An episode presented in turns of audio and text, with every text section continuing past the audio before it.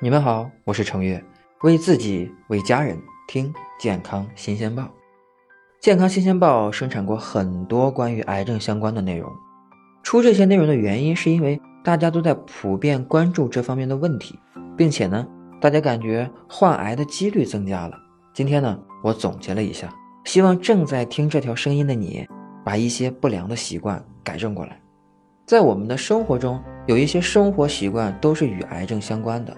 有些甚至是自己一口一口吃出来的，例如癌症最喜欢的七个字，就是烟酒咸梅烫油甜，远离它们真的可以降低癌症的风险。我们先来说说第一个，就是烟。我记得《健康新鲜报》更新第一期的内容就是关于戒烟的话题，百分之三十的癌症都与吸烟有关，烟草烟雾中含有数千种有害物质。其中已被科学论证可致癌的有六十九种，重度吸烟者得肺癌的概率比不吸烟者高出了五点七倍。当然了，不只是肺癌，百分之三十的癌症都与吸烟相关。这个数据我说了也不止一次了，但是还是有朋友依然戒不了烟。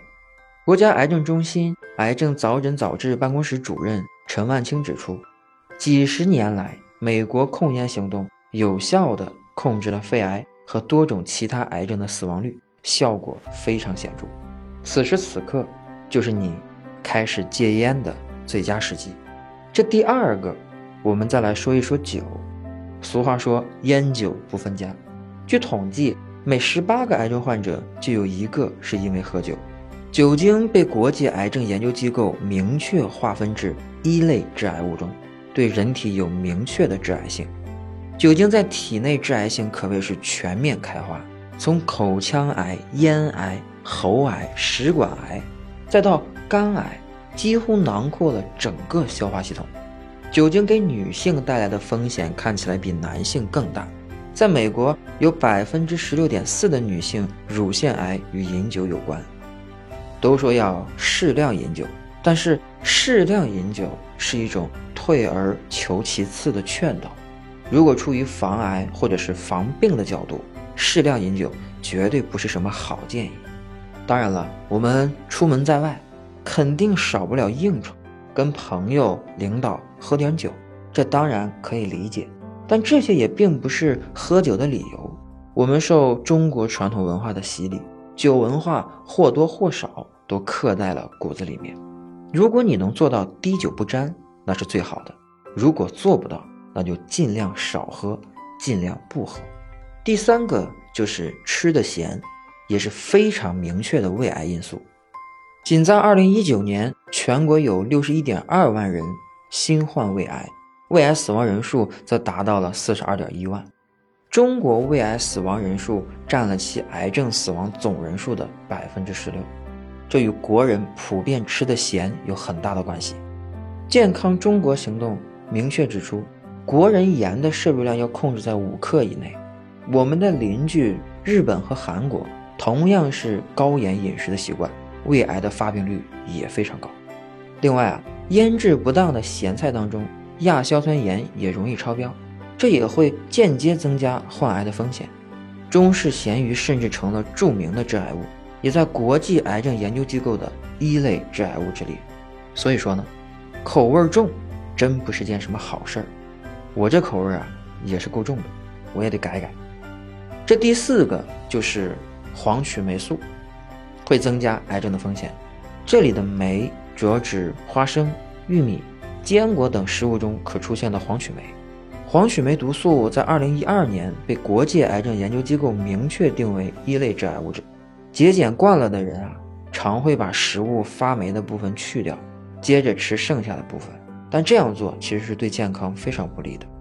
肉眼看到的霉斑只是一部分，霉菌产生的毒素其实已经在食物中扩散了。清洗这种方法只能去掉表面的菌丝，内部的毒素是去不掉的。即使是加热，黄曲霉素也要到二百八十度以上才会分解，一般的烹调温度根本是达不到这个水平。所以呢，你要注意。这个食材呀，不要一次性买太多，也不要为了省一点钱去承担患癌的这个风险。第五个就是烫。我跟你说啊，六十五度以上的热饮是有致癌风险的。在我们村啊，有一位张大爷，六十七岁就去世了，原因是因为食管癌。这个是我身边真实的案例。他就非常非常喜欢喝热粥，所以呢，超过六十五度的热饮可能会损伤覆盖在口腔和食道表面的黏膜。如此日积月累的反复刺激，可能会导致食管癌的发生。二零一八年，国际癌症研究机构将饮用六十五度以上的热饮定为二 A 类致癌物，是对人体致癌的可能性比较高的物质。在我国部分地区啊。食管癌的高发率就可能与这种喜欢吃烫的食物饮食习惯有关。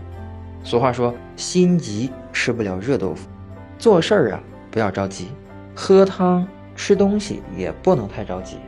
在喝热饮之前呀，您记得吹一吹，晾一晾。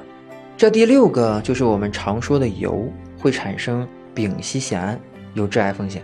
一些淀粉食物在高温油炸的过程当中会产生一些致癌物。比如丙烯酰胺，很多人爱吃的炸薯条、薯片里面就有。已经有的一些动物实验发现，高含量的这类物质会导致癌症。但国际癌症机构也明确提出，目前对于这类物质和人类直接的致癌还没有更多的研究证据。最终呢，将油炸和丙烯酰胺都被定义为二 A 类致癌因素，意思也就是说可能致癌。这油炸的食物啊。真的是非常香，但是啊，您记得千万不要吃很多，更不要顿顿都吃。美国 FDA 提出的建议里包括可以考虑将油炸用蒸煮、烘烤的方式来进行替代。这最后一个就是甜，多糖的生活容易得癌。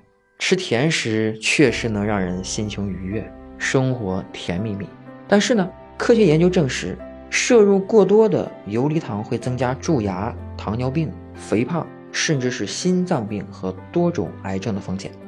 更何况，糖尿病和肥胖这两种疾病本身就是癌症的危险因素。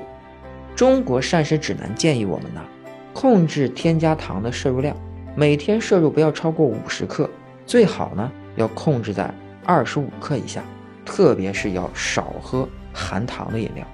除了我上面说的这七个因素之外，基因和环境也是决定是否患癌的两个最主要的因素。